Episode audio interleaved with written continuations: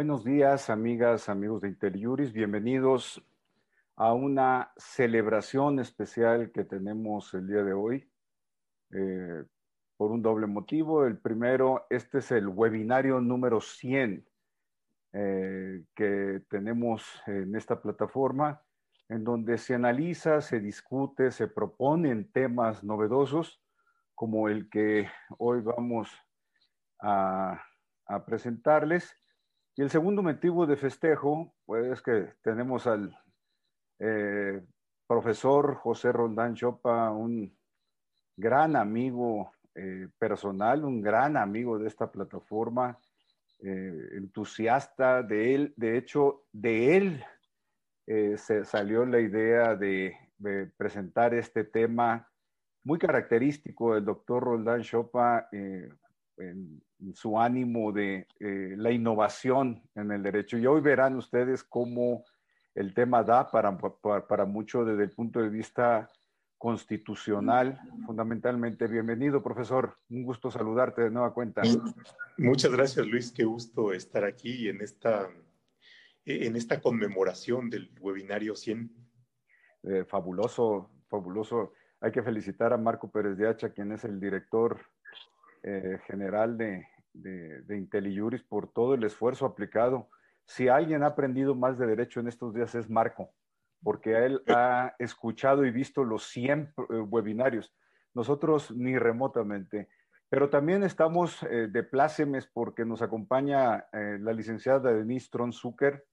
Es una extraordinaria abogada, también muy inquieta y no se diga en temas de salud pública.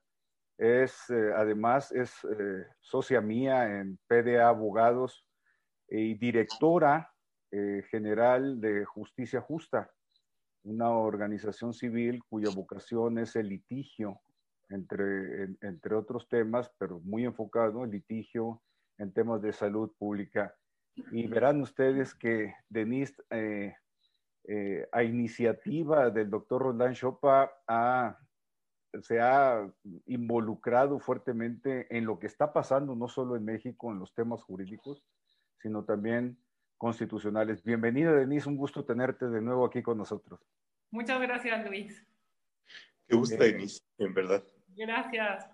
Pues empecemos, hagamos el, el primer saque, así a grosso modo, para, cual, para lo cual me permito leer eh, una nota que precisamente, parte de una nota que precisamente hoy eh, eh, vi en un medio de comunicación respecto de las vacunas.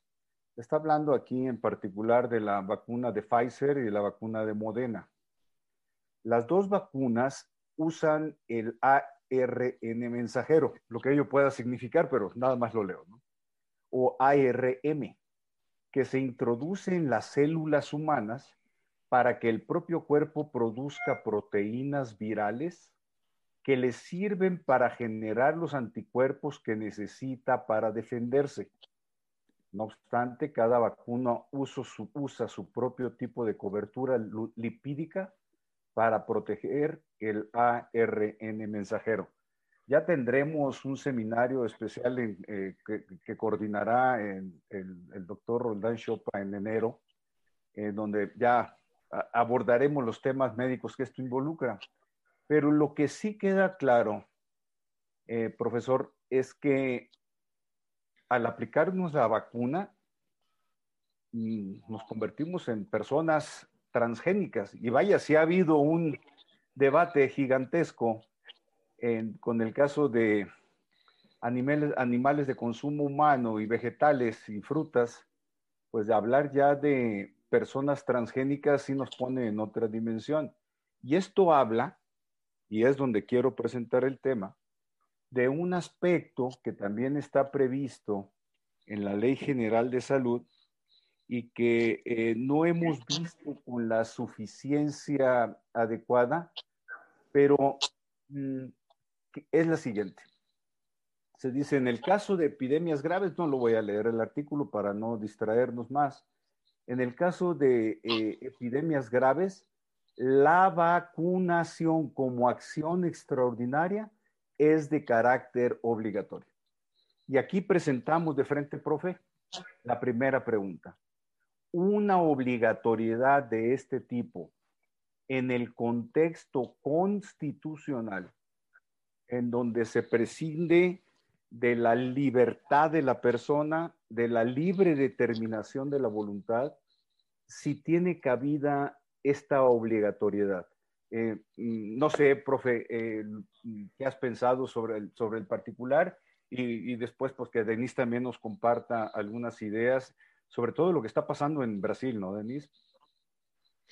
Sí, claro. Este, y, efectivamente, eh, lo que tú comentas de Brasil pone como el punto en, en la mesa debido a una resolución relativamente reciente del Tribunal Constitucional brasileño en donde discute efectivamente la constitucionalidad de la obligatoriedad de la vacuna. En lo personal, yo soy partidario de la obligatoriedad. Eh, tenemos, tú ya lo dijiste, un fundamento claro en la Ley General de Salud, en donde en el caso de de pandemias, de epidemias graves, la autoridad sanitaria puede establecer una acción eh, como parte de las acciones extraordinarias, la vacunación o la inmunización, y entonces la vacunación o la inmunización no solamente son un derecho de las personas, y esta es la otra faceta, sino también están obligadas. Ahora, Em, normalmente cuando en derecho, y tiene que ver con cómo nos representamos las obligaciones, pensamos en que algo es obligatorio, siempre pensamos en el otro extremo, que es el extremo de la sanción o el extremo de la coacción física. Es decir, si Luis Pérez de H está obligado a estar vacunado y no quiere vacunarse, entonces nos imaginamos que van a ir a tu casa, a tu oficina, unos gendarmes y te van a llevar por la fuerza y te van a poner la inyección, ¿no? Entonces, eh, asociamos la coacción y demás. Y bueno, por supuesto, en el extremo puede estar la coacción o la sanción. Eh, eh, y aquí, fíjate que el Tribunal Constitucional, hasta donde pude ver, no aceptaba la constitucionalidad de la coacción física para poner la vacuna pero sí aceptaba la obligatoriedad de la vacuna. Y eso nos lleva a puntos más finos en eh, ver que la obligatoriedad como, em, digamos, como la solución general puede tener una diversidad de implicaciones. Esto es, puede haber formas distintas de garantizar o de llevar a cabo la obligatoriedad sin necesidad de llegar al extremo de la coacción física, eh, sino establecer una serie de formas intermedias que, que puedan eh, garantizar obligatoriedad y por otra parte también el de preservar un ámbito de libertad, que es tu pregunta específica, que eh, posibilite que no seas coaccionado físicamente a, ponerte la vacuna. Y la otra cuestión que yo creo que también está relacionado es que asociar siempre como regla general obligatoriedad con coacción nos impediría ver una serie de factores o de asegúnes que habría que considerar porque eh, la vacuna también podría tener efectos eh, secundarios eh, que si se obliga a todo mundo, entonces se, logra un efecto contraproducente a aquel que buscaría lograrse, que es la salud de la persona y se les podría generar un daño. Es decir, toda vacuna, y no descarto que esta, mis conocimientos en materia científica no alcanzan a eso, pero uno de los puntos es em, que podría tener efectos alérgicos o, efectos secundarios que podrían ser dañinos para la salud de las personas. Y eso también habría que considerarlo en esta regla a rajatabla de la obligatoriedad y de la coacción. Entonces yo plantearía así de inicio estos puntos para ir atenuando eh, el, tema y para ir estableciendo matices de inicio. Eh, eh, gracias, eh, Pepe. Eh, pero fíjate, está bien interesante porque mm, lo que estamos es trasladando, asumiendo como cierta o válida mi afirmación de que nos convertiremos en personas transgénicas, el debate con alimentos de, carácter transgénico es precisamente que el, que el ser humano lo consume y por lo tanto pueden producirse consecuencias. Y, eh, ahorita que escuchándote en el, tema obligatoriedad y, y, coercitibilidad de la medida, es decir, la ejecución incluso física violenta por parte del Estado para imponer la, el, eh, aplicar la vacuna, eh, es que también el, el voto, el ejercer el voto, votar es un derecho y votar es una obligación en términos constitucionales. Y en ese sentido, la connotación de obligación tiene una particularidad. Que te aproximas al tema, me llamó la atención, el, como lo señalaste, muy interesante. Eh, mm, eh, y, si estamos hablando de una medicina producida, una vacuna producida con esta velocidad eh, y asumiendo que somos pro vacuna, porque si estamos, caemos en el mundo de la antivacuna, es otra discusión, completamente aparte. Aquí somos pro vacuna, pero cuando veo, y es una reflexión propia, yo sí me aplicaré la vacuna cuando, cuando corresponda, pero es una reflexión propia como decir, híjole, como que está demasiado nueva y no es una expresión que, que, sea personal, sino se, se, colectiviza fácilmente. ¿A poco si te aplicas la vacuna? Mi hija Andrea, que es, que es doctora, muy exitosa, eh, me dice, mira papá, ella está en Instituto Nacional de Nutrición, Hospital COVID, y ahorita está en terapia intensiva atendiendo pacientes ahí. Dice, papá, mira, aplícate la vacuna, déjate de cosas, y luego ya si hay efectos secundarios los vemos en 5 o 10 años. Pero por, ahorita atajemos el problema. Pero bueno, es su, perspectiva. Denise, tú traes eh, una visión eh, muy, muy específica sobre el tema porque eh, lo has segmentado. Lo has segmentado por adultos, lo has segmentado por menores de edad, que es otro de los temas que aquí está implicado, lo, por trabajadores, personal médico, personal sanitario en general, eh, ¿cómo, ¿Qué nos puedes compartir de, de, las ideas, de lo que has analizado en, en, pues ya tienes varias semanas eh, reflexionando sobre el tema que nos lo compartas? Sí, gracias Luis. Bueno, justamente como, decía el profesor Roldán, si pudiéramos hablar de una obligatoriedad, em, primero tenemos que pensar que no estamos en una situación eh, normal, si podemos hablar de alguna normalidad, sino que desde el mes de marzo eh, está decretado que estamos en una situación de emergencia por enfermedad grave, al igual que lo están pues, todos los países del mundo, ¿no? Por esta pandemia. Esto nos lleva a pensar que eh, algunas disposiciones y, la forma de, de pensar eh, que se tenía antes, por ejemplo, de las vacunas, no puede ser considerada igual en estos momentos. Antes todavía de esta pandemia era válido y de hecho pues las personas que no, que, no confiaban en una vacuna, eh, pues por lo menos en México podías simplemente mantenerte sin vacunarte sin ninguna consecuencia, ¿no? Caso distinto es en otros países, por ejemplo en Estados Unidos, donde en algunos estados necesariamente los padres de familia tienen que vacunar a sus hijos y pues si no, serán acreedores a, multas o los niños simplemente no pueden entrar a la escuela, ¿no? En México no vemos esta situación, nunca la hemos vivido. Eh, la ley general de salud dice que la vacunación es obligatoria, pero como, como lo decía inicialmente, tenemos que entender esta disposición bajo otro contexto, bajo un contexto de salud pública y em, como una política del Estado para poder erradicar enfermedades eh, que son eh, controlables a través de la vacunación y vacunas sobre todo que han sido estudiadas y aplicadas y probadas por años, ¿no? Ahora, este, en este momento nos enfrentamos a una realidad distinta, porque estamos ante una pandemia, y también nos enfrentamos a una vacuna distinta, ¿no?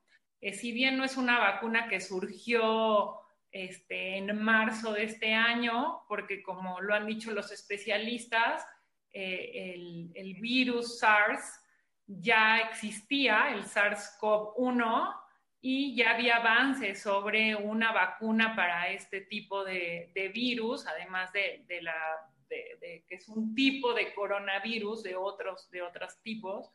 Pero eh, la última fase que se tuvo en estos últimos meses sí es específica para este, el, el, el virus SARS-CoV-2 y lo que vemos, pues que se ha probado, este, Pfizer la probó en 44 mil personas, pero no es una vacuna que tenga eh, la vida que han tenido otras, ¿no? Y como decías tú, este, Andrea, que te dice, yo me la pongo y ya después veo qué pasa, pues hay mucha gente que piensa así, pero hay otros que no.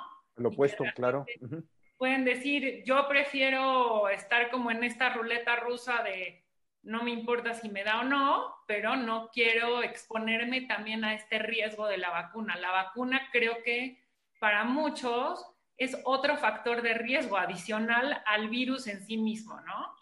Entonces decíamos, si el gobierno quisiera realmente hacer obligatorio, porque la ley sí lo permite, eso yo creo que es, tiene que quedar claro, el punto de partida que la redacción actual de la Ley General de Salud sí establece que las autoridades sanitarias pueden establecer como una medida de seguridad sanitaria la vacunación.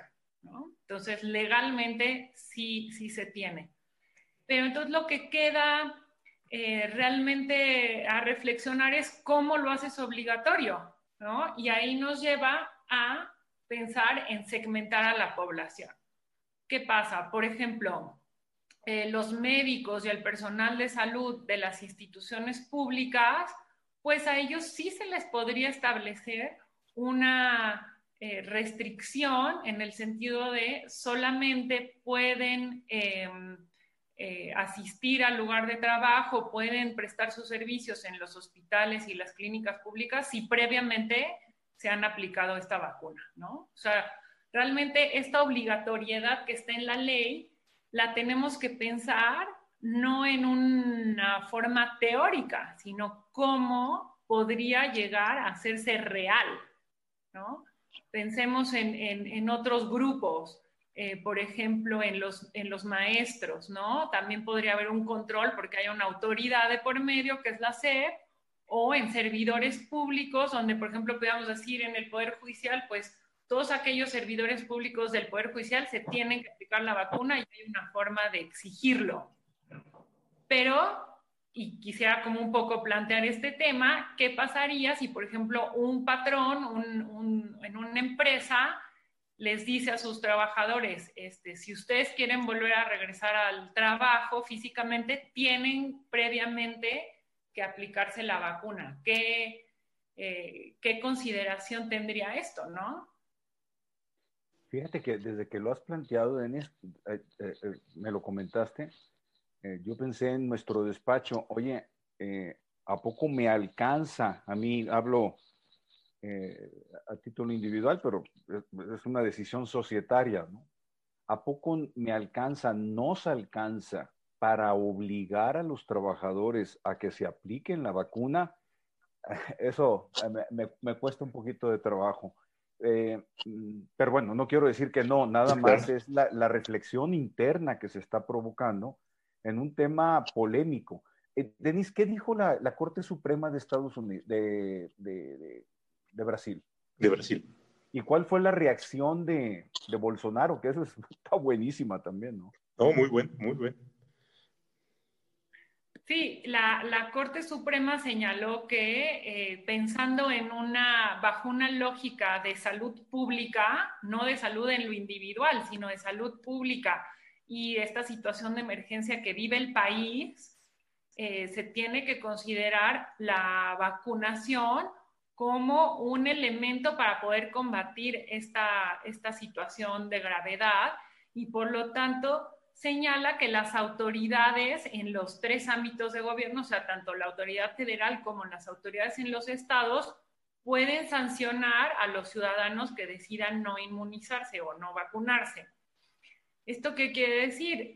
cada estado, cada región podría llegar a establecer limitaciones para las personas que no se vacunen. Por ejemplo, este, este señalaba eh, se señalaba eh, impedirles el acceso a lugares públicos si no presentan su carnet de que previamente han sido vacunados. Ahora, la lógica en Brasil es diferente porque ahí eh, se parte de que el voto es, es obligatorio y hay sanciones para quienes no voten. Y esta es la consideración que tuvo la Corte para llegar a esta decisión. Así como el voto es obligatorio podemos considerar también que se pueden establecer medidas obligatorias y, hacer este símil, ¿no? Ahora, ¿qué pasa? Pues las autoridades, no todas las autoridades van a tener la misma consideración que, la, que, la, que el Tribunal Supremo, y ese es el ejemplo del presidente Bolsonaro, que señaló, yo no voy a establecer ninguna consecuencia en mi casa nadie se vacuna y realmente esta, este comentario pues parece absurdo en estos momentos, pero dicen, en mi casa los únicos que se vacunan son los perros, ¿no? Entonces, o sea, que, el Tribunal Supremo diga, considere y haga las reflexiones que quiera, pero yo no voy a implementar ninguna medida de este tipo porque yo en lo personal no comulgo con las vacunas. Entonces, vemos que no solamente es lo que diga la ley, sino quiénes están a cargo de estas políticas. Y es que, sí, y es que fíjate, profe, que aquí eh, ponemos en contraste el tema de salud en su doble perspectiva. la, salud, la salud personal, dotada de ese libre albedrío, que está restringido. Ahorita me, me gustaría que hacer una reflexión, que nos compartas alguna reflexión y la salud pública. Entonces, tenemos dos valores que están, no quiero decir en contraposición, que, puede, que están en juego y respecto de los cuales se tiene que hacer un ejercicio de ponderación, de racionalidad. Eh, y, y, tú cómo ves, profe? No, es que este es el punto clave cuando discutimos o cuando hablamos de cuestiones de constitucionalidad porque efectivamente tenemos en la balanza esos dos extremos, pero también tenemos una situación de extraordinaria, es decir, eh, la pandemia de COVID ha puesto a la humanidad en un eh, terreno que eh, al menos en nuestra generación nunca lo habíamos visto. Y por tanto, en esto los deberes del Estado son específicos y extraordinarios y por supuesto, la situación de las personas también son específicas y extraordinarias. Y por supuesto, los seres humanos, las personas tenemos derecho. Y una parte es el derecho y la libertad que podríamos tener y la no intromisión con nuestro cuerpo, con nuestra personalidad. Y aquí viene el punto clave. ¿Hasta qué punto podemos tener el derecho, dijera algún diputado célebre, de no usar el cubrebocas porque implica un bozal y tenemos derecho a expresarnos sin el bozal y, por tanto a salir sin cubrebocas y, por supuesto guardar la, la, proporción, hasta qué punto se justifica un derecho de no ponernos la vacuna. Y, aquí vienen eh, las, las partes finas y es que por supuesto tenemos derecho, pero también tenemos obligaciones en la, y deberes para con nosotros en la medida en que estamos, vivimos en una sociedad, no vivimos aislados y por tanto también tenemos deberes para con los demás en la medida en que estos otros tienen derechos.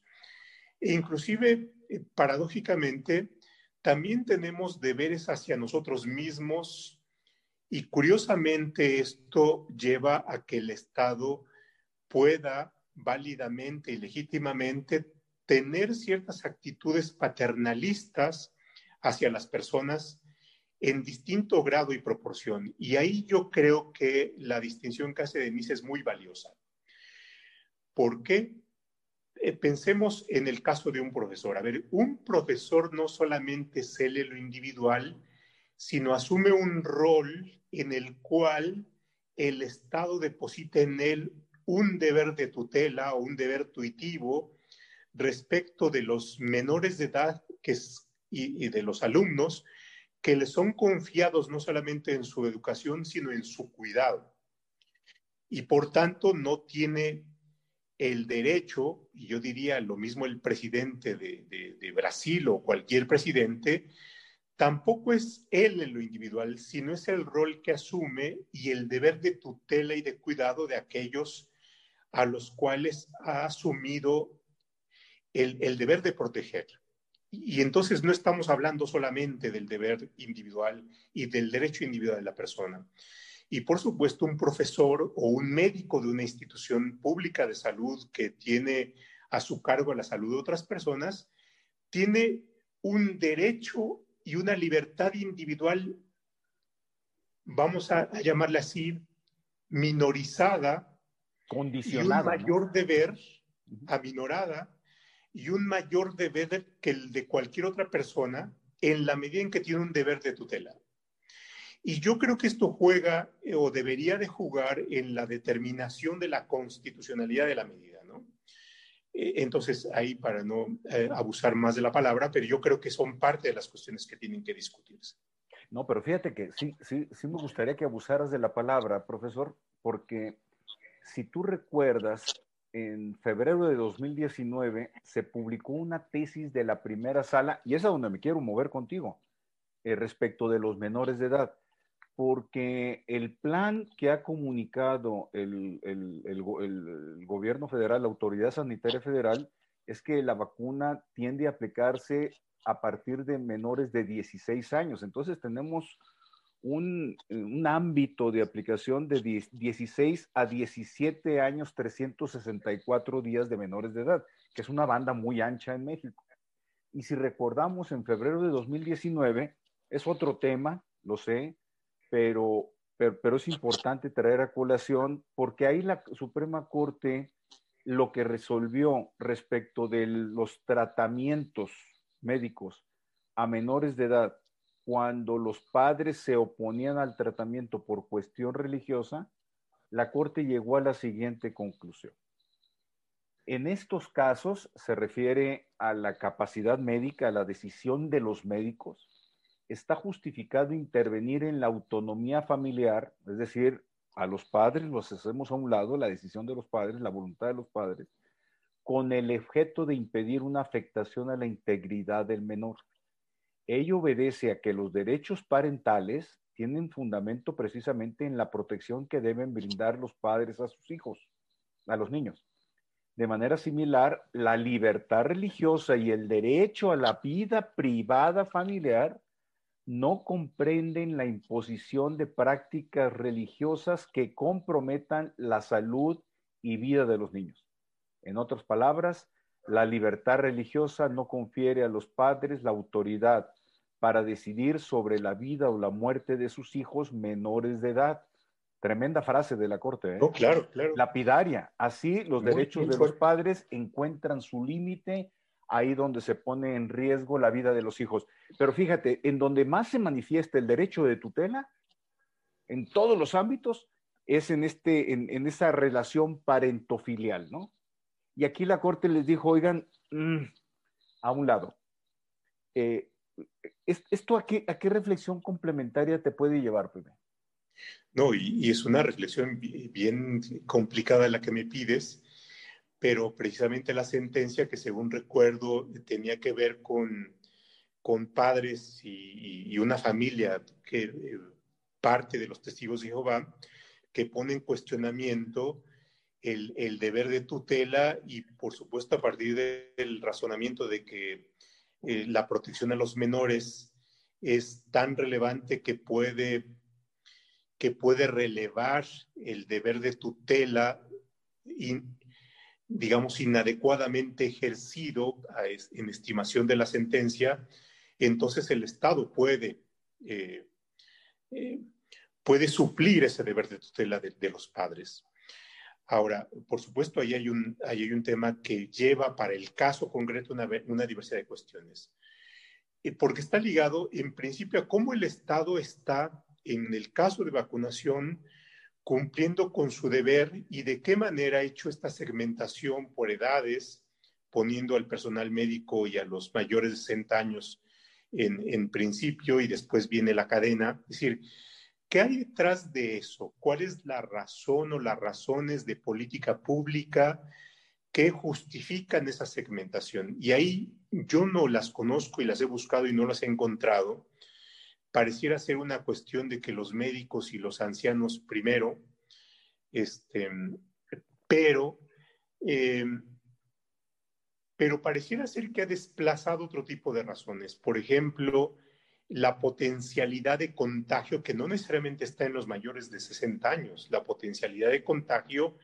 está en los jóvenes, ¿no? que son los que, los que tienen mayor movilidad y por tanto, y cuando se define una política pública es ¿Cómo consigues tu propósito de la mejor manera posible? ¿Y cuál es el propósito? Pues por supuesto llevar a cabo medidas preventivas, reducir en el menor tiempo el contagio y eh, salvar más vidas. Entonces, estos criterios son aquellos que nos dan como resultado, nos darían como resultado salvar mayores vidas y disminuir en tiempo y en número los contagios. Ahí, ahí yo creo que hay que hacer un análisis mucho más eh, riguroso que yo no estoy en condiciones de hacerlo, pero me parece que son preguntas que hay que lanzar a la autoridad precisamente en la idea de si está cumpliendo sus deberes de tutela, ¿no? Y bueno, y en el detalle, y ahí ya viene como una, una serie de, de cuestiones mucho más específicas en las que seguramente Denise se ha metido más. Eh, eh, nada más, aquí en Guadalupe Vendaño, que nos acompaña con frecuencia en estos eh, eh, eventos de eh, Guadalupe tiene que festejar con nosotros el número 100 de los Felicitaciones, felicitaciones a, Guadalupe. Aquí en México dice hay, hay, personas que por sus creencias religiosas no se vacunaron. La pregunta es, definitivamente respecto de los menores de edad, los movimientos antivacuna están proscritos por, por han sido excluidos del ámbito parental como derecho el, respecto de los menores. Luis Juárez, Denis, médico muy prestigiado en tratamiento oncológico a menores. Desde el punto de vista de la bioética, el derecho común está por encima del individual cuando existe riesgo para la sociedad. Denise, ¿qué nos puedes comentar? Eh, luego, alguien a quien tú conoces, eh, muy bien, Jean-Claude Trompetit comenta, para mí la homeopatía me protege y considero vital. Mi integridad, hay un error, una rata aquí, mi integridad y me expone a riesgos. Si tomo protección razonable, me deben obligar a vacunarme y exponiendo a riesgos desproporcionados, pues ahí te, ahora sí que en una pregunta directa de padre a hija, esperamos una respuesta mmm, básicamente, Denis, son las preguntas que ahorita existen en el contexto de lo que estamos platicando, para movernos del lugar, porque te quiero hacer otra pregunta a ti. Sí. Eh, una pregunta que ya la comentamos y la dejo planteada para que te extiendas. ¿Quién, qué autoridad, qué autoridad? Secretario de Salud, López Gatel, Consejo de Salubridad General, Presidente de la República, es la que tiene competencia constitucional para determinar el orden de vacunación. Eso con independencia si el orden está bien, es, estamos hablando, porque además se tiene que publicar, no es nada más así en un tweet. Un, PowerPoint. Sí, en un tweet que López Gatel diga, no, pues es que vamos a seguir este orden. Mm, como que no es así, pero bueno. Pero ya te dejo, ya te les estoy quitando minutos y ustedes son los invitados estrella. Creo que es un tema que, como tú decías, jurídicamente es muy interesante, pero nos, estamos de por medio, como dices tú, ¿no? O sea, lo que pensemos, reflexionemos y, platiquemos nos va a impactar a todos porque todos vamos a, a todos nos va a llegar el momento de, de decidir si nos vacunamos o no. Específicamente por lo que sean a los niños, en el caso de la vacuna de Pfizer, no se probó en menores de, en, menores de 16 años. ni en mujeres embarazadas. Por eso en este momento, pero en este punto que estamos hoy, no se les, no, no, se les tiene considerado como una población a las que se les va a aplicar. En Estados Unidos se considera que será dentro de un año que se lleguen a concluir las pruebas en menores de 16 años y por lo tanto eh, esta reflexión se tendrá en ese momento, ¿no? Sobre la obligatoriedad o no de la vacunación en los, en los niños, pero esto es también específico para la vacuna de Pfizer y sabemos que este, en México, bueno, ya fue aprobada por la COFEPRIS, ya, ya tiene el registro sanitario esta vacuna, pero hay otras más que, que, vienen en camino y que no necesariamente tuvieron este, las mismas restricciones, ¿no? Puede ser que la de algún otro el laboratorio si haya sido probado en menores de edad y entonces cambia mucho el escenario, porque aquí va de la mano justamente lo que dice el profesor Roldán, eh, la determinación de una obligación, si quisiéramos pensar en, que fuera una obligatoria la vacuna e incluso segmentada,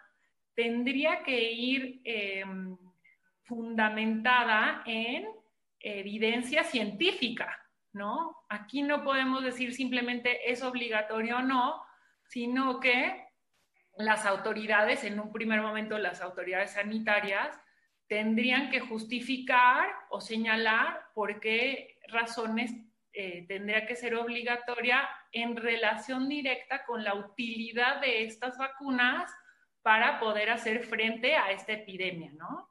Que es algo que, que no podemos olvidar. Si en México no, las autoridades sanitarias no lo hacen, no hacen esta reflexión, eh, en algún momento también lo tendrá que hacer la Suprema Corte. estamos, creo que todos conscientes que estos temas llegarán al Poder Judicial eh, por cualquiera de los, de, los eh, actores que, que, estamos de por medio, ¿no? Ya sean las autoridades estatales, las autoridades de salud, los médicos o las mismas eh, personas que por un lado pueden decir, yo quiero que me apliquen la vacuna y quiero que lo hagan en este momento, o yo no quiero que me lo apliquen porque veo un riesgo, ¿no? Entonces...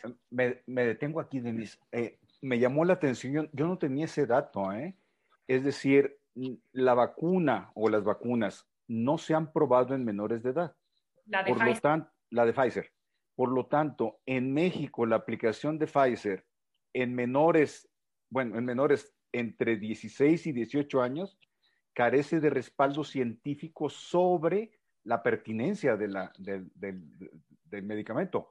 Estoy en lo correcto. De 0 a 16 años es donde no hay evidencia científica. De 0 a 16 años. De 0 a 16. Ok, perfecto, me queda claro. Pero continúa. Ahora, eh, la, pregunta que plantea o el tema que plantea el señor magistrado eh, Tron es bien, bien relevante porque además se relaciona con temas que yo sé que le apasionan, tales como los de la prueba científica y demás. Pero a ver, yo, yo plantearía un acercamiento a la respuesta en los siguientes términos. El hecho de que tengamos asegúnes eh, no impediría tener un principio general de obligatoriedad. Por el contrario, yo creo que el principio general de obligatoriedad posibilitaría ver los asegúnes con mayor fineza. A ver, me, explico. A ver, por una parte, todas las vacunas, y hasta ahí llegan mis conocimientos, tienen o pueden tener un efecto secundario que no necesariamente se conoce cuándo se concluyen las pruebas, sino que a veces se van descubriendo en la medida en que se van aplicando. Eso es una regla general. Por tanto, siempre hay un riesgo, siempre hay un riesgo inevitable. Ahora, la otra cuestión es cómo enfrentamos el riesgo. Por supuesto, y ahí es donde entra la ciencia. La ciencia nos permitiría o nos daría una base hasta cierto punto que nos permite valorar el riesgo. Eh, y por tanto, a veces personas con cierta sensibilidad a ciertos elementos nos dicen, bueno, en este caso, las personas que tengan estas condiciones y estas características tienen mayor riesgo y por tanto no es recomendable que se les ponga la vacuna. bueno, eso ya nos daría un, un, piso de, de cierta certeza. Pero, como lo decía Denise, y la misma información que se ha publicado, no todas las vacunas tienen el mismo porcentaje de efectividad. Algunas son arriba del 90, otros andan por el 60, otros andan por el 70. Algunas tienen el componente, Luis, que tú mencionabas al inicio, otras tienen un componente más químico. Entiendo que la China tiene algo más químico, en fin, eso no lo sé, simplemente hablo por información general. Pero eso nos daría, la ciencia nos da ya un, cierto acercamiento que nos permite medir el riesgo. Pero una de las cuestiones que es muy relevante en este caso es que la ciencia llega hasta cierto punto. Es decir, en el caso de mujeres, en el caso de menores, no se hicieron pruebas, por tanto, no tenemos información científica en esto. Y no sabemos qué es lo que puede, es decir, tenemos un escenario de ignorancia. No sabemos, ¿no? No sabemos todavía qué es lo que pase con el mismo virus. Se está mutando y no sabemos tampoco si las mutaciones sean, eh, sean efectivas para el Entonces, aquí tenemos que tomar decisiones en contextos de incertidumbre, de ignorancia y de desconocimiento científico. Es casi como un volado. Y a veces la decisión va a ser, bueno, ¿nos echamos el volado sí o no? Porque precisamente por echarnos el volado viene el el que vayamos generando evidencia que al paso del tiempo nos permite tener pruebas científicas de qué es lo que va pasando. Y ahí es un, esa es una de las partes bien interesantes de esto y por supuesto de los dilemas y de los dramas. Denise, eh, muchas gracias, profe. Eh, Denise, oigan, ya se nos está yendo el tiempo y falta un megatema que es el de la libre disponibilidad de los medicamentos. Pero Denise, no quiero cerrar este capítulo sin que nos complementes este, lo que tengas eh, sobre este primer segmento que estaba programado que fuera de media hora, pero nos encarreramos. Está, está, muy interesante el tema y hay muchos comentarios. Ya no nos va a dar tiempo de atenderlos todos. Yo solo cerrar como en esta parte de decir, eh, estamos en una situación de ignorancia, algunos, muchos de nosotros, sobre la vacuna, sobre todo porque es un tema técnico, pero ahí creo que el Estado, el gobierno mexicano y, todas las autoridades, o sea, no solamente pensar en el subsecretario López Gatel, porque, bueno, él es un funcionario de la Secretaría de Salud, pero las autoridades sanitarias, bueno, es la, está desde el Consejo de Salubridad General, el secretario de Salud y secretarios de salud en los estados también, porque los estados tenemos que estar conscientes que son autoridades sanitarias tiene que hacer esta labor de realmente avalar las, las vacunas y hacer esta concientización como se hace con otro tipo de vacunas, estas eh, campañas ¿no? de educación sobre la prevención de enfermedades, necesariamente tenemos que pensar que tiene que ir acompañado eh, eh, todo este proceso de poder combatir esta, esta pandemia con un proceso de educación y de certeza hacia la sociedad de estas vacunas. Creo que no podemos deslindarlo, no se trata de un garrote, ¿no? De venir y decirte tienes que vacunar. También los ciudadanos y, cada uno de nosotros deberíamos exigir al gobierno, decir, oye, tú toma la batuta y eh, certifica de qué se tratan estas vacunas con todos los recursos a su disposición y como ciudadanos necesitamos tener esta certeza de, qué se tratan estas vacunas, ¿no? Sí, gracias, Denise. Eh, un comentario que nos hace Ramón, perdón, perdón, Roberto Antonio Faguaga, perdón, eh, Roberto. Eh, hubiera sido importante que se hubiera invitado un científico para complementar el tema, sin duda, sin duda. Nada más en, en beneficio nuestro cuando organizamos el evento, lo hicimos apenas hace 48 horas. Entonces, conseguir fuera de nuestro ámbito profesional alguien, eh, un científico, un médico que entendiera esto estaba fuera de nuestras posibilidades. Pero les aseguro que en el seminario que va a organizar el doctor José Rondán Chopa, no va a haber uno, va a haber varios científicos expertos en política pública de salud que nos van a estar compartiendo eh, eh, sus, sus ideas y sus reflexiones necesitamos mover, no sé qué da para más temas, pero eh, aprovecho la pregunta de Cristian Velázquez para, para el siguiente tema, que es nuestro segundo segmento. ¿Qué tan legalmente válido es que el gobierno federal maneje el monopolio de las vacunas? Tomando en consideración que las constituciones locales también obligan, obligan a las autoridades locales a garantizar la salud, tendríamos que atenernos que la norma superior, Constitución Federal, se sobrepone a la inferior Constitución local ¿no sería más lógico que el Ejecutivo local, que conoce más las necesidades y, condiciones de su demarcación geográfica, fuera quien tuviera el control supervisado para la distribución de las vacunas en el territorio nacional?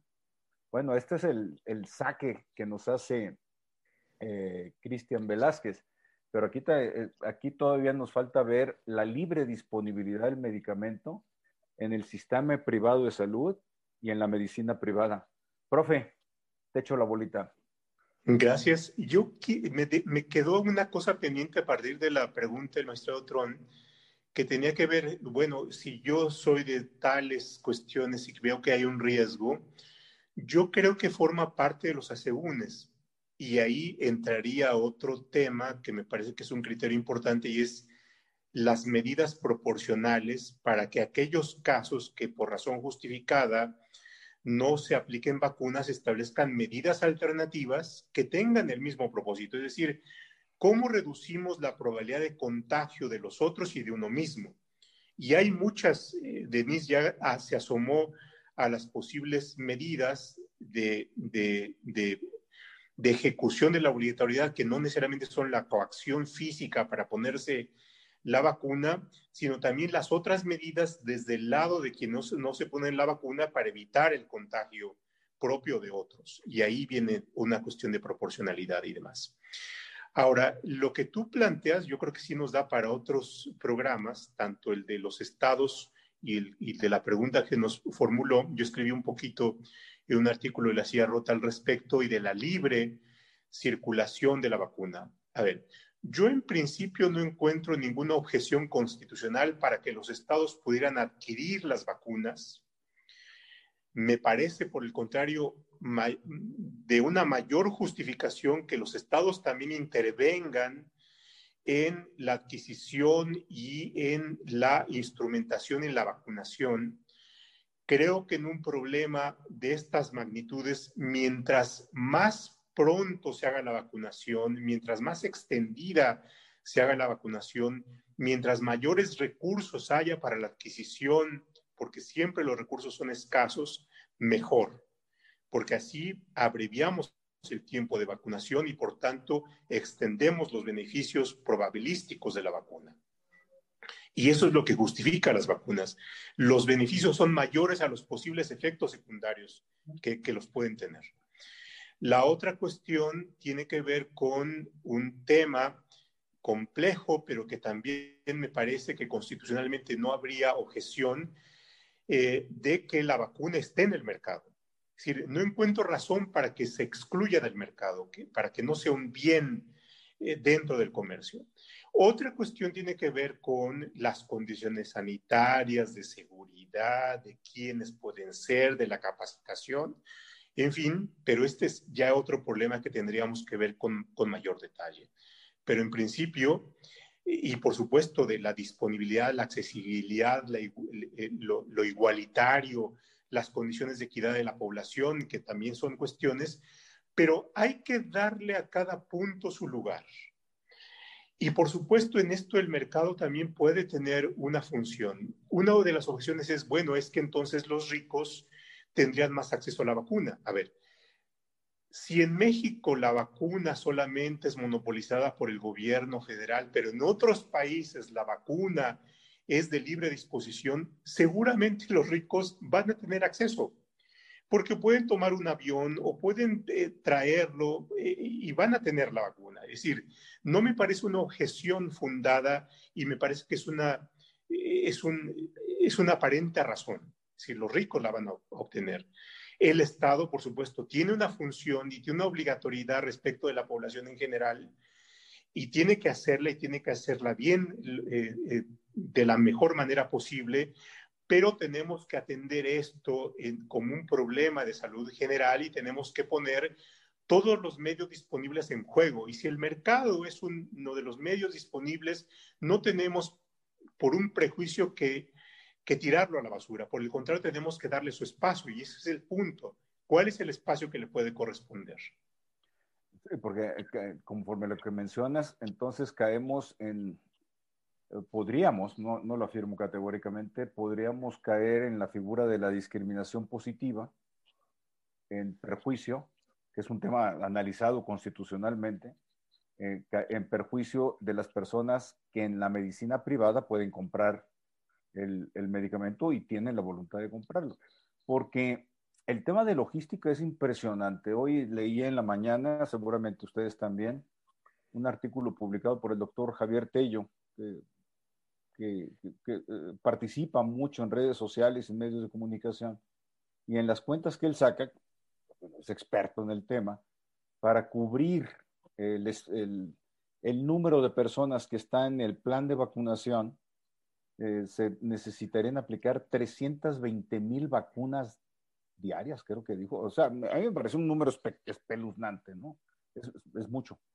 Eh, y, si no hay un esquema de logística que ponga la libre, al, libre mercado, a la libre disposición de las vacunas, un, un tema es, porque si no estaremos cuestionando todo el sistema de salud. Y el sistema nacional de salud está compuesto por el ámbito federal público, el ámbito estatal público y el ámbito privado. Y el privado, claro. El privado no está excluido el ámbito privado. Entonces, Denise, hacer una exclusión eh, de este tipo, mm, es decir, un una exclusión del, del ámbito privado y de las entidades federativas, carece de una razonabilidad constitucional desde mi punto de vista. Pero por el otro lado, eh, tú identificas algún decreto, alguna medida legal publicada por autoridad competente en donde se haya establecido este control, eh, control monopólico por parte del Estado? ¿No hay alguna disposición que haya emitido el gobierno limitando em, la compra o la adquisición de la vacuna? También eh, tenemos que darnos cuenta que se anuncia, y tal vez me voy a regresar un poquito, ¿no? Este, o sea, el gobierno federal anuncia, ¿no? Que ya está la vacuna, que ya viene, y pensemos también por qué eh, eh, el gobierno federal le ha apostado todo a la vacunación, ¿no? Eso también es un tema que tenemos que tomar en cuenta. Es parte como de su defensa, no solo internamente, sino a nivel internacional, después pues, de todas las llamadas de atención que hemos recibido como país. Entonces, anuncia esta vacuna, pero no dice eh, quién la va a, dónde va a estar disponible. Y entonces, por eso surgen estas preguntas, ¿no? O sea, gobernadores de, de, los estados de oposición eh, dicen, bueno, nosotros tenemos capacidad, podemos, eh, tenemos los recursos para comprar las vacunas y queremos hacerlo, ¿no? ¿Y cuál es la respuesta del gobierno federal?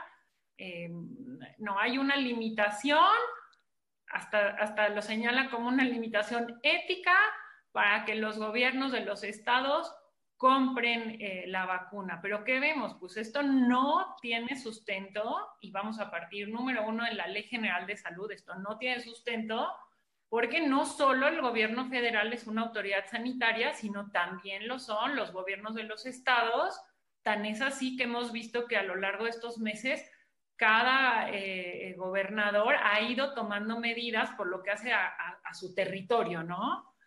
Y con las vacunas no es distinto. Al momento no se, no se ha establecido una limitación y el, eh, por lo tanto los estados podrían comprar vacunas, pero incluso en, el, en la situación que tenemos ahora y con el marco legal que tenemos ahora, distribuidores, eh, hospitales o, o cualquier empresa privada o persona podría adquirir las vacunas que tuvieran ya un registro sanitario aprobado por COFEPRIS. ¿no? Actualmente solamente la vacuna de Pfizer es la que, la que ya tiene con un, un registro sanitario. Entonces, esto nos lleva a que se podrían comprar las vacunas por cualquier eh, persona como fuera, fuera cualquier otra vacuna. Ahora, esto es como en el papel, ¿no? En la realidad, estamos conscientes que en este momento en el que, en el que estamos está limitado el número de vacunas que, a las que puede acceder el país. Tenemos que considerar también que, que por cada persona se necesitan dos vacunas, tanto para, para la vacuna de Pfizer como de Moderna. ¿no? Entonces aplica una vacuna y a los 21 o 28 días se tiene que aplicar una segunda vacuna. Ahí también es importante tomar esto en cuenta porque eh, se pueden anunciar que ya se compraron o, se apartaron, por ejemplo, 100 mil vacunas, pues bajo este contexto esto solo alcanza para la mitad de, la población. O sea, no, no es para 100 mil personas, serían para 50 mil personas, ¿no? Entonces, bajo esta circunstancia que actualmente sí podemos considerar que están limitados el número de vacunas, lo deseable es que el gobierno, o sea, que hubiera una coordinación entre el gobierno federal y los gobiernos estatales para poder establecer a quién se le van a aplicar estas vacunas. Y es por eso que los gobernadores de algunos estados han estado solicitando que se reúne el Consejo de Salubridad General para determinar esto, que desde mi punto de vista, em, pues es la, es, es, la mejor, sería la mejor solución. En este Consejo de Salubridad General participa tanto eh, autoridades federales como también representantes de los estados. Yo creo que ahora sí, en este momento, tiene que haber una coordinación entre el gobierno federal y los gobiernos estatales, porque eh, lo que estamos viendo ahorita y lo que está pasando es que no ha habido una coordinación real para la atención de la pandemia. Entonces, esta es como nuestra segunda oportunidad como país para decir, necesitamos ponernos de acuerdo. Necesita ponerse de acuerdo el gobierno federal con los gobernadores para determinarlo. Ahora, creo que esto suena un poco lejano, ¿no? Que suceda. Y el escenario posible, pues, es que el gobierno federal va a intentar cooptar estas vacunas, pero frente a un escenario en donde no hay una, un, eh, un, un, programa claro de cómo se van a distribuir, cómo se van a aplicar, Recordemos que estas vacunas tienen que estar en condiciones de temperatura muy específicas, ¿no? Tienen que estar a menos 70 grados centígrados. Y si conocemos un poco de cómo están los hospitales a, nivel nacional, pues serán pocos o casi ninguno que puedan mantener estas condiciones. Esto obliga a que una vez que la vacuna llegue a algún hospital en, en alguna ciudad, que no sea la Ciudad de México, por ejemplo, tienen que aplicarse por lo menos dentro de los primeros cinco días, ¿no? Para lograr la efectividad. Esto, esto es un problema de logística y no vemos que eh, el, el, gobierno federal lo tenga resuelto. Entonces, ¿qué podemos esperar? Pues que otros actores del país tomen la iniciativa de comprar vacunas. Hasta el, hasta el mercado negro, ¿no? Hasta el mercado negro. Y que siempre es un, es un riesgo en cualquier escenario. Es decir, tenemos un escenario de escasez, hay escasez de vacunas. Y la escasez le va a pegar si es que la vacuna es monopolizada por el gobierno federal o si hay eh, un mercado en donde hay bienes, no, no hay para todo mundo. Y, y, por supuesto el mercado negro o el robo, la corrupción o o, el robo hormiga, eh, en fin, eh, son siempre los riesgos que vamos a tener que enfrentar en cualquier escenario mientras no haya una oferta suficiente para todos. Es, ¿sí? Entonces, e, ese son, efectivamente, yo coincido con Denise, no veo en lo personal una política clara, definida, hay una deficiente instrumentación jurídica la llamada política, y aquí yo le entrecomillo, de vacunación, es una lámina de PowerPoint. No tenemos un acuerdo, un decreto, un manual, un instructivo, lo que sea, como acto de autoridad. El Consejo de Salud General, que es la instancia que debiera haber establecido la estructura general y la lógica general de coordinación entre el gobierno federal y las entidades federativas, está inoperante y, efectivamente nos enfrentamos en una nueva etapa en condiciones muy precarias. No hay presupuesto para vacunas y, entonces eh, hay muchas interrogantes respecto de esto. Eh, eh, profe, ayúdame con, con, dos, con dos preguntas que van en la lógica de lo que estamos tratando. las, las formulo de manera conjunta. ¿Sería válido de plano, dice Luis Enrique Hernández, sería válido de plano impedir que una persona pueda adquirir la vacuna a su costo? Esa es, es una. Y la otra pregunta tiene que ver con un tema de responsabilidad constitucional. Eh, que no la encuentro, ya la perdí, pero dice el, hecho de que el, el, Estado no presente una estrategia integral, sino segmentada, excluyente, de control completo del tema de la vacunación eh, en, el, en, el, campo de las acciones, pero también en el de las omisiones, es donde está el planteamiento que leí de la pregunta, eh, lleva a un tipo de responsabilidad de algún funcionario, por supuesto, no, lo personalicemos en este tema. ¿Cómo aprecias las dos, las dos preguntas, las respectivas respuestas, profe? Eh, yo creo que ahí tenemos que ver cuál es la competencia de la autoridad federal. A ver, en principio la autoridad federal tiene la rectoría del sistema de salud. Y por tanto, en términos generales, por supuesto que el control en sí mismo no es malo. El que se lleva a cabo una política donde haya una buena dirección, donde haya un buen liderazgo, perdón, perdón, donde también haya una coordinación en un sistema federal es, es importante. Entonces juegan una diversidad de hilos aquí en esto que es la dirección, la conducción, el control y por supuesto la coordinación. En materia de vacunación, el gobierno federal tiene una serie de funciones, tanto en la vacunación ordinaria como debiera tenerlos en la vacunación extraordinaria. Eh, y en el caso de la vacunación ordinaria, bueno, tiene un problema, tiene una competencia que es la posibilidad de suministros de vacunas y los gobiernos estatales también tienen una función determinada que es la operación de las vacunas. Pero estamos en una situación extraordinaria en donde tenemos previsiones generales y lo deseable en estas previsiones generales es que sean concretadas eh, en donde el gobierno federal tenga una función, por supuesto, de liderazgo, una función regulatoria relevante, pero también pueda llevarse a cabo una coordinación con los estados. Y yo creo que ahí es donde hay una insuficiente eh, organización del entramado. Tenemos un mega problema y en los mega problemas es importante que haya una suma de recursos, una suma de refuerzos, de esfuerzos, una suma de recursos humanos y por supuesto en donde debería haber una convocatoria em, eh, general coordinada y en donde el gobierno federal debería tomar una responsabilidad.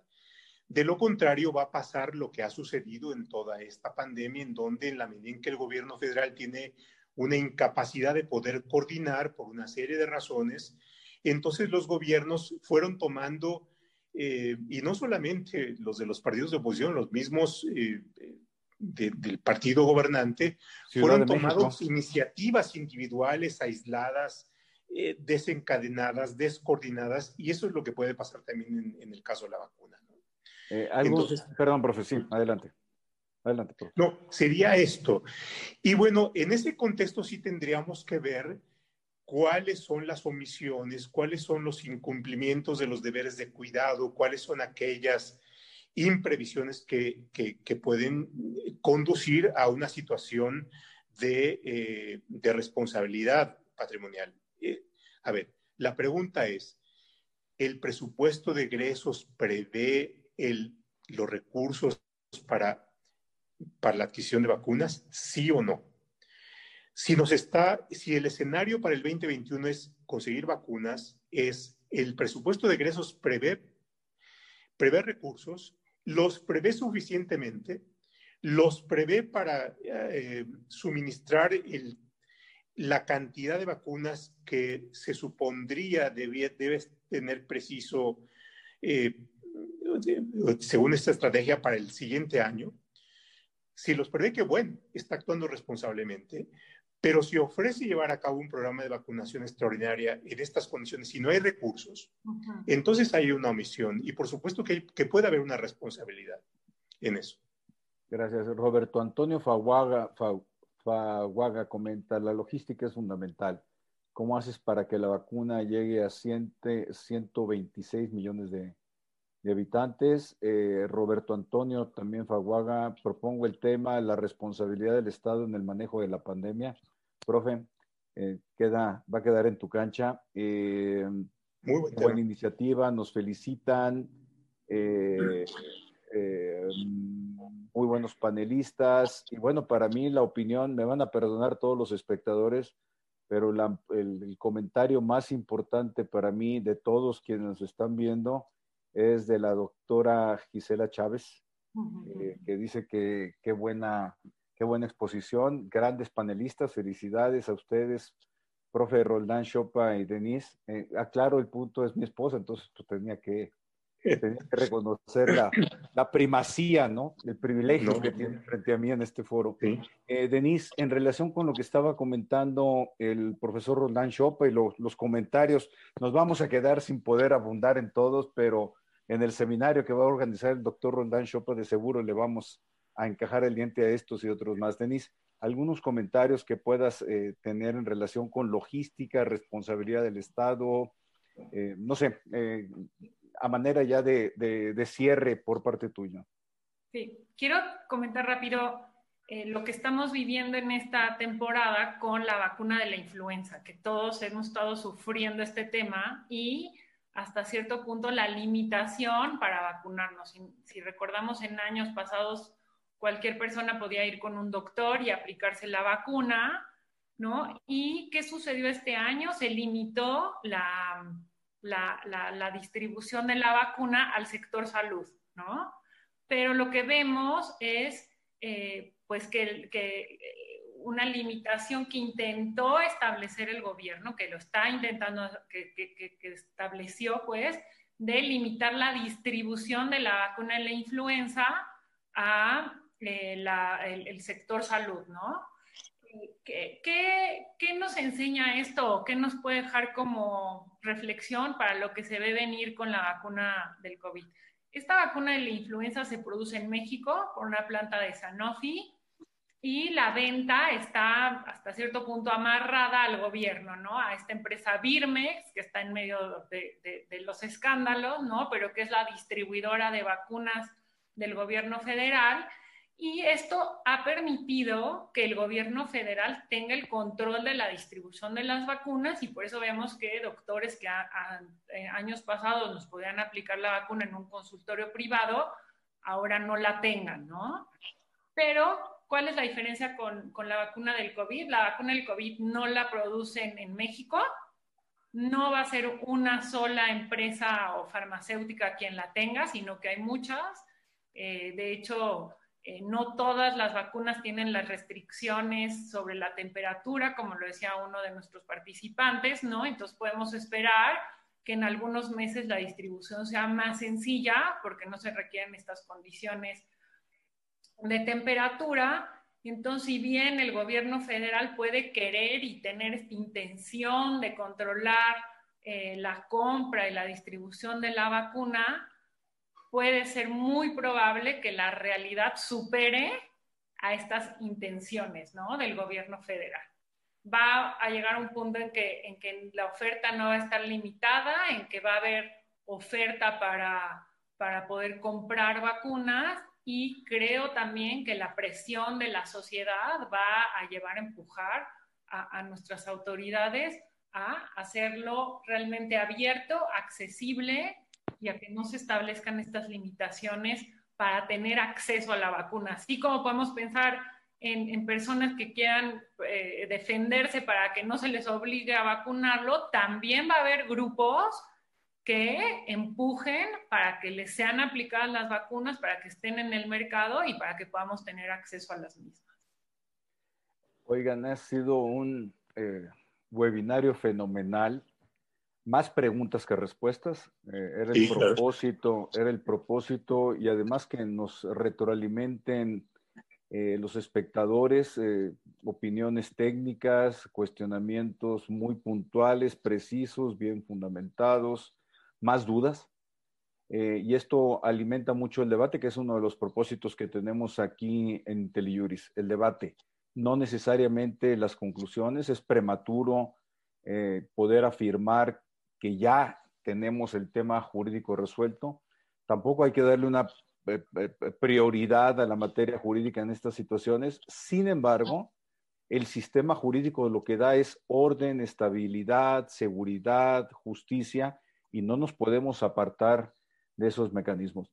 Profe, Roland Chopa, ¿algún comentario, gracias. ¿algún comentario final? Eh, solamente el agradecimiento, efectivamente, esto apenas, la discusión y los problemas apenas nos estamos asomando eh, es un gran mérito del conocimiento y de la ciencia, más allá de los medios por los cuales se haya logrado la vacuna, que en tan poco tiempo tengamos ya una diversidad de opciones, eso, y, por supuesto esto es lo mejor que nos da el conocimiento humano, y, eh, y eso hay que destacarlo.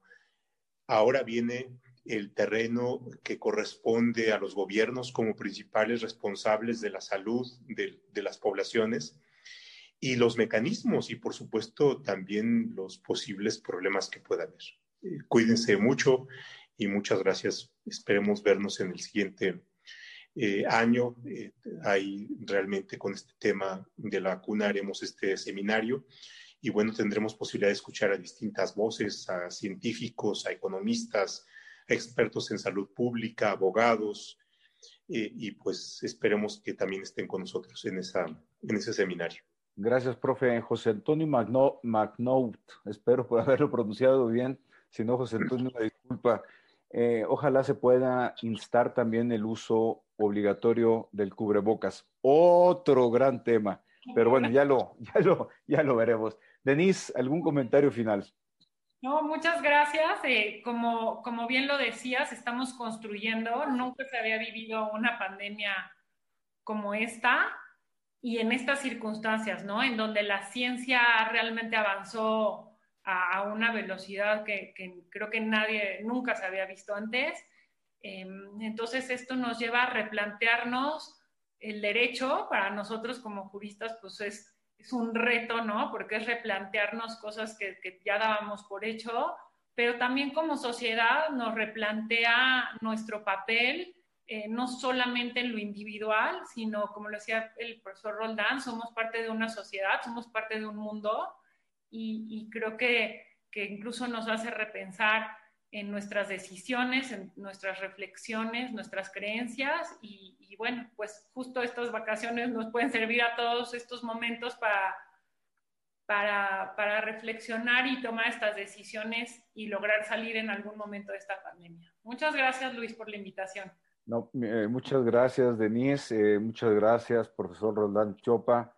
Sobre todo que, como comenté en un principio, nos utilizando una expresión coloquial, nos aventamos este webinario en, una modalidad eh, veloz.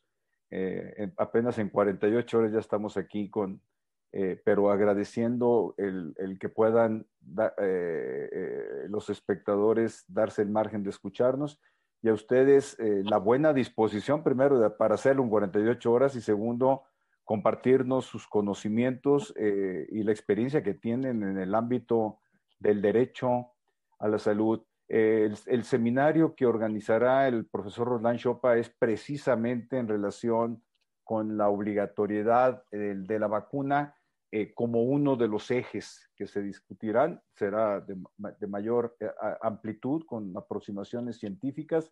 Se les comunicaremos oportunamente eh, por los medios que tiene implementados IntelliJuris. Les mando un abrazo, un saludo a todos los espectadores. Felices fiestas. Denise, profesor Roland Chopa. Un gusto. Hasta luego. Cuídense mucho. Gracias. Eh, Hasta luego. Gracias.